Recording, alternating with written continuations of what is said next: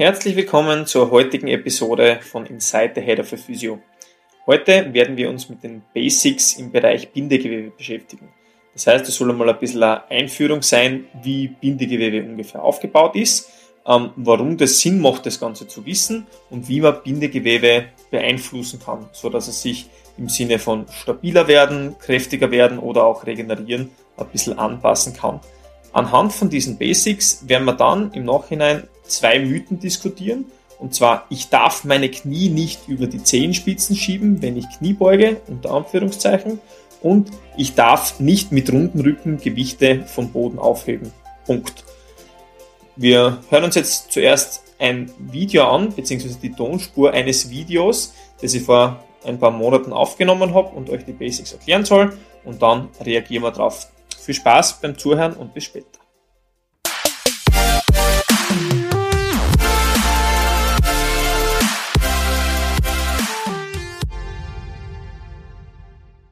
Meisten Verletzungen, die bei uns im Körper passieren, sind im Bereich der Muskulatur, im Bereich von Sehnen, von Bändern, ab und an mal mit Knorpelabnützungen zu tun, beziehungsweise mit Problemen im Bereich der Bandscheibe. Und eins, was alle diese Strukturen gemeinsam haben, ist der bindegewebige Anteil. Also es gibt verschiedenste Arten von Bindegewebe und ich werde das heute einfach ein bisschen runterbrechen und von zwei verschiedenen Strukturen sprechen. Das heißt, wir haben Bindegewebe, das zugsensibel ist oder zugstabil und Bindegewebe, das eher druckstabil ist. Ja? Ich erkläre euch dann nachher gleich, warum das so ist. Aber dafür müssen wir ungefähr wissen, wie Bindegewebe aufgebaut ist. Im Großen und Ganzen besteht Bindegewebe nämlich aus der sogenannten Grundsubstanz bzw. der Matrix, und aus Zellen, die diese Matrix produzieren.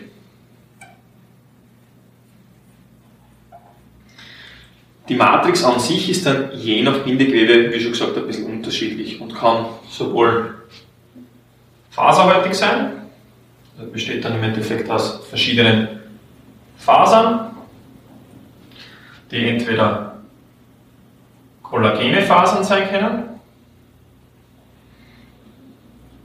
oder elastische Fasern. Und dann haben wir zusätzlich zu den Fasern noch die sogenannte Grundsubstanz, die aus verschiedenen Eiweiß- und Aminosäurenmolekülen besteht, aus dem sich das ganze Bindegewebe mehr oder weniger ernähren kann. Ja? Die Grundsubstanz.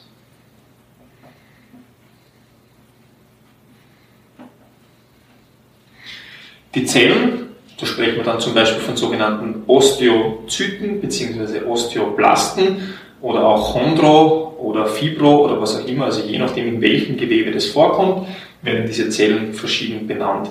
Aber im Endeffekt geht es darum, dass wir Zellen haben, die aktiviert werden können, um uns dann diese Matrixsubstanz zu produzieren. Und je nachdem, wie ich diese Zellen aktiviere und welche Rezeptoren in diesem Bereich dort da sind, produzieren sie mir jetzt eher Fasern oder eher Grundsubstanz. Ja?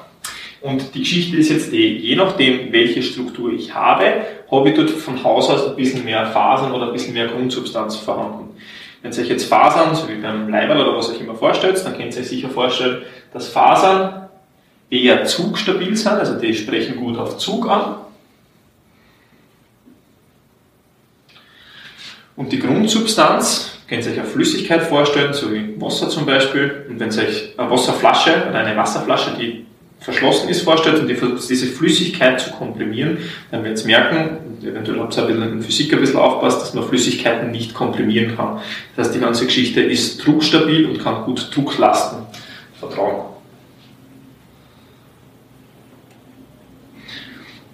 Okay, gut. Ganz egal jetzt, welches Gewebe wir uns anschauen. Die haben immer sowohl diese Anteile an Fasern als auch an Grundsubstanz. Aber dann gibt es ein sogenannte zugsensible oder zugstabile Bindegewebe und da sprechen wir zum Beispiel von einem Muskel. Zugstabil. Also von Muskelstrukturen. Der Muskel selber hat ja eigentlich Muskelzellen, also es ist was anderes als Bindegewebe, aber innerhalb dieses Muskels ist mit Querverbindungen bzw. mit diesen Muskelhüllen auch Bindegewebe vorhanden. Und dieses Bindegewebe ist eben zugstabil. Ja, also deswegen können wir den Muskel da dazu schreiben. Das, was dann den Muskel mit dem Knochen verbindet ja, und dadurch Bewegung ermöglicht, ist die sogenannte Sehne. Ja. Und auch Sehnen sind zugstabil. Dann haben wir noch äh, Substanz oder eine Struktur, ein Gewebe im Körper, das auch zugstabil ist und sehr, sehr ähnlich wie diese Sehne aufgebaut ist. Das nennt man Bänder. Der Unterschied zwischen einem Band und einer Sehne ist der, dass die Sehne den Muskel mit einem Knochen verbindet und ein Band zwei Knochen miteinander verbindet.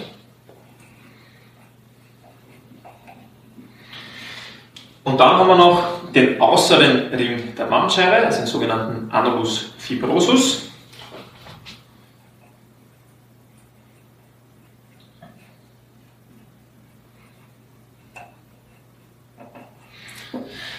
Und auch dieser äußere Ring ist zugstabil. Ja, wir haben da immer ein bisschen eine unterschiedliche Zusammensetzung der ganzen Gewebe. Deswegen ist zum Beispiel ein Muskel ein bisschen elastischer, also hat mehr elastische als kollagene Fasern, als zum Beispiel eine Sehne, die ist durchaus und weitaus steifer oder als ein Band und dementsprechend auch der Anulus fibrosus. Aber alle diese Strukturen sind zugstabil und können deswegen durch Zug gut beeinflusst werden. Das heißt, auch diese Mechanorezeptoren, also die Sensoren, die die Zellen aktivieren, werden durch Zug aktiviert. Also wenn ich einen Muskel zum Beispiel auf Dehnung bringe, eine Sehne auf Dehnung bringe, kann ich sowohl durch eine Muskelverlängerung machen oder durch Verkürzung. Wenn ich Last über diese Sehne oder über diesen Muskel übertrage, gibt es einen Zug auf diese Zellen und die produzieren mir dann mehr Fasern, die diese ganze Geschichte wieder ein bisschen stabiler machen. Dann gibt es auch sogenannte druckstabile Bindegewebe.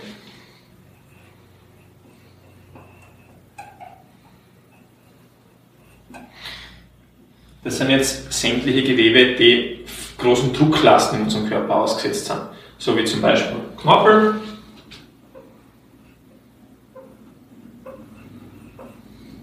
Und da gibt es dann wieder die Untergruppe von verschiedenen Knorpeln, also ein sogenannter Hyaliner oder ein Gelenksknorpel.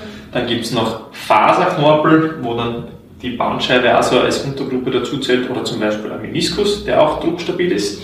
Ähm, und dann haben wir in diesem Bereich noch Knochen.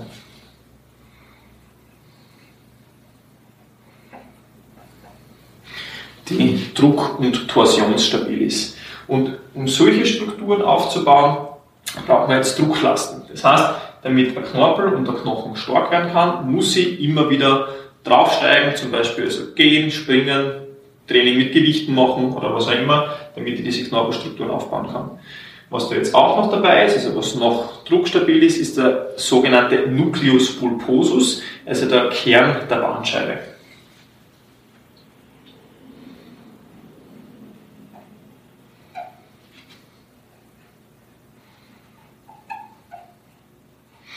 Ja, und für, für alle die, die noch nie gesehen haben, wie eine Bandscheibe insgesamt ausschaut, das kann man sich ungefähr so vorstellen.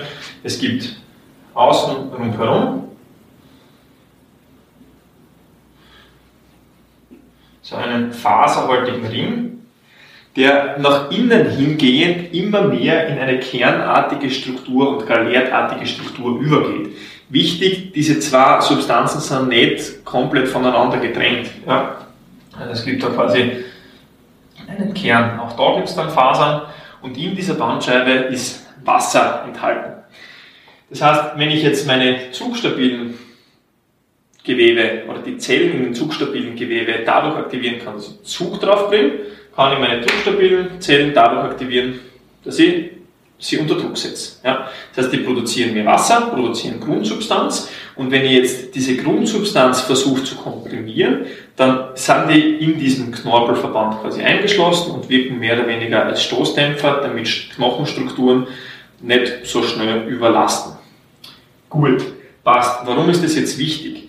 Ich kann alle diese Gewebe nur dadurch stimulieren, dass ich sie entweder unter Druck oder unter Zug setze. Das heißt, ich muss sie belasten. Ja? Wenn ich keine Belastung aufs Gewebe bringe, dann werde ich abbauen. Das ist auch der Grund zum Beispiel, warum Astronauten im Weltall Knochenschwund haben oder unter Knochenschwund leiden. Weil die keine Schwerkraft mehr haben, weil die nie mehr unter Einwirkung der Schwerkraft herumgehen können und dann der Knochen anfangen abzubauen. Weil wir haben zwar Zellen, die dieses Bindegewebe aufbauen, aber wir haben auch immer Zellen, die dieses Bindegewebe permanent abbauen. Wir sprechen von Chondroklasten bzw. von Osteoklasten, die da permanent die ganze Geschichte abbauen und dann Umbau im Körper starten können. Damit wir jetzt permanent stärker werden, unsere Knochen stabiler werden, unsere Bahnstrukturen stabiler werden, vor allem nach einer Verletzung, müssen wir dem Körper also Belastung zuführen. Immer in einem Ausmaß, dass der Körper nicht überfordert wird davon. Wann wird er überfordert? Gibt es da irgendwie eine Grenze, dass man das Ganze gut festmachen kann? Ja, easy. Im Endeffekt muss das nur schmerzfrei sein. Der Körper sagt euch selber, wie viel Belastung er vertragt. Das heißt, wenn ihr eine akute Verletzung habt, ganz egal, ob es jetzt überknöchelt und euch ein Außenbandel reißt oder überdehnt oder was auch immer, dann wollen wir Zugbelastungen, also wir wollen das unter Dehnung setzen, aber nur so stark, dass der Körper nicht überfordert wird und die ganze Geschichte noch mehr äh, reißen kann oder sich das Ganze mehr verletzt. Dadurch braucht man irgendwie irgend so ein, ein Level, wo man dann halt quasi nicht mehr weitergehen soll, damit das nicht passiert. Und aus dem Grund hat der Körper sich gedacht, ja passt, dann schauen wir, dass die ganze Geschichte wehtut und damit ich mich nicht wieder verletzen kann in diesem Bereich. Das heißt, wir brauchen schmerzfreie Bewegung in dem Fall am Anfang und je besser das Gewebe geheilt ist, je besser ich bewegt habe, desto stabiler wird es wieder werden und desto höher wird diese Schmerzschwelle gehen und desto mehr Belastung kann ich dann wieder auf diese ganzen Strukturen zuführen. Wann habe ich da ein Problem? Wann habe ich diese Schwelle selber nicht? Zum Beispiel, wenn ich wahrscheinlich Schmerzmittel nehme oder in weiterer Folge schlimmer, ja, Entzündungshemmer, die mir diese natürliche Schmerzschwelle wegnehmen. Was passiert? Ich denke, mir geht's eh gut, ich überschreite meine Grenzen und verletze die ganze Geschichte wieder und mache vielleicht einen Schritt zurück. Ganz dasselbe bei Knochenstrukturen beziehungsweise bei Bandscheibenstrukturen oder Knorpelstrukturen. Wann kann ich das nicht machen? Wann kann ich nicht suffizient belasten? Jedes Mal, wenn ich eine Ruhigstellung habe. Ja? Das heißt, wenn ich irgendeine Sehne oder irgendein Gelenk ruhig stelle und schiene zum Beispiel, dann habe ich halt immer das Problem, dass ich zum Beispiel sechs Wochen lang oder vier Wochen lang das, die ganze Struktur nicht bewegen kann. Würde ich einen normalen Knochen, ein normales Gelenk eingipsen für sechs Wochen, auch dann würden Muskeln, Sehnen, Bänder und was auch immer beginnen abzubauen und ich muss das Ganze langsam wieder anfangen aufzubauen. Wenn ich jetzt aber unter dieser Zeit alles machen könnte, was mir nicht wehtut, dann würde ich mir einiges an Reha-Zeit sparen können. Also nur so insgesamt einmal zum, zum Mitgeben und Mitdenken. Und damit man, damit diese Zellen diese richtigen bindegewebigen Strukturen eigentlich aufbauen können, brauchen wir jetzt natürlich auch gewisse Baustoffe. Da geht es dann um den Bereich Ernährung. Ja, also wie kann ich mich so ernähren, dass ich die richtigen Baustoffe für den, für den Bereich zuliefern kann was brauche ich für ein Milieu, also in welchem Arbeitsumfeld können diese Zellen optimal arbeiten, um halt diese, diese ganzen Strukturen gut aufzubauen. Und wie kann ich diese Prozesse vielleicht zusätzlich stimulieren, wenn ich also meine Regeneration stimuliere, dass da mehr passiert, vielleicht mehr Durchblutung in dem Bereich passiert, das geht ein bisschen über das vegetative Nervensystem und über verschiedene Entzündungsreaktionen. Und das sind so die Bereiche, die ich mit euch gern in der weiteren Folge besprechen würde. Das heißt, wie kann ich diese Prozesse, die durch schmerzfreie Bewegung und Belastung quasi schrittweise gesteigert werden, optimieren, sodass das besser, schneller und effizienter passiert und wie kann ich das vielleicht negativ beeinflussen, so wie wir schon gesagt haben, nur entlasten, dass die ganze Geschichte in weiterer Folge länger dauert.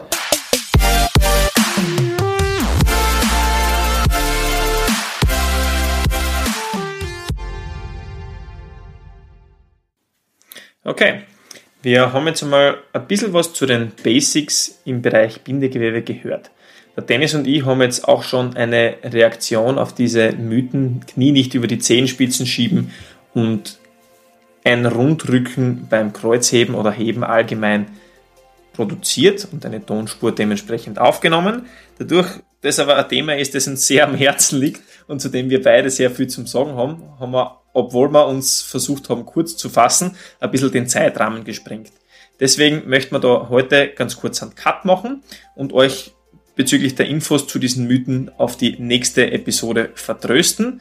Dementsprechend freut euch schon, dass das dann released wird. Wir können inzwischen den Zeitraum dafür nutzen, um etwaige Fragen von euch in die Richtung zu behandeln, damit wir dann mit einem optimalen Wissen in die Aufklärungs- oder Reaktionsepisode einsteigen können.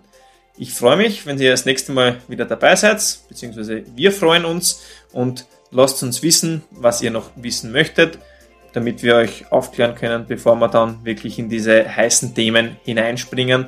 Und vielleicht können wir dann schon ein paar Fragen und Kommentare zu den Videos, die noch folgen, im Vorhinein entkräften bzw. klären. Danke fürs Zuhören. Wir hören uns nächste Woche bei der nächsten Episode. Für euch.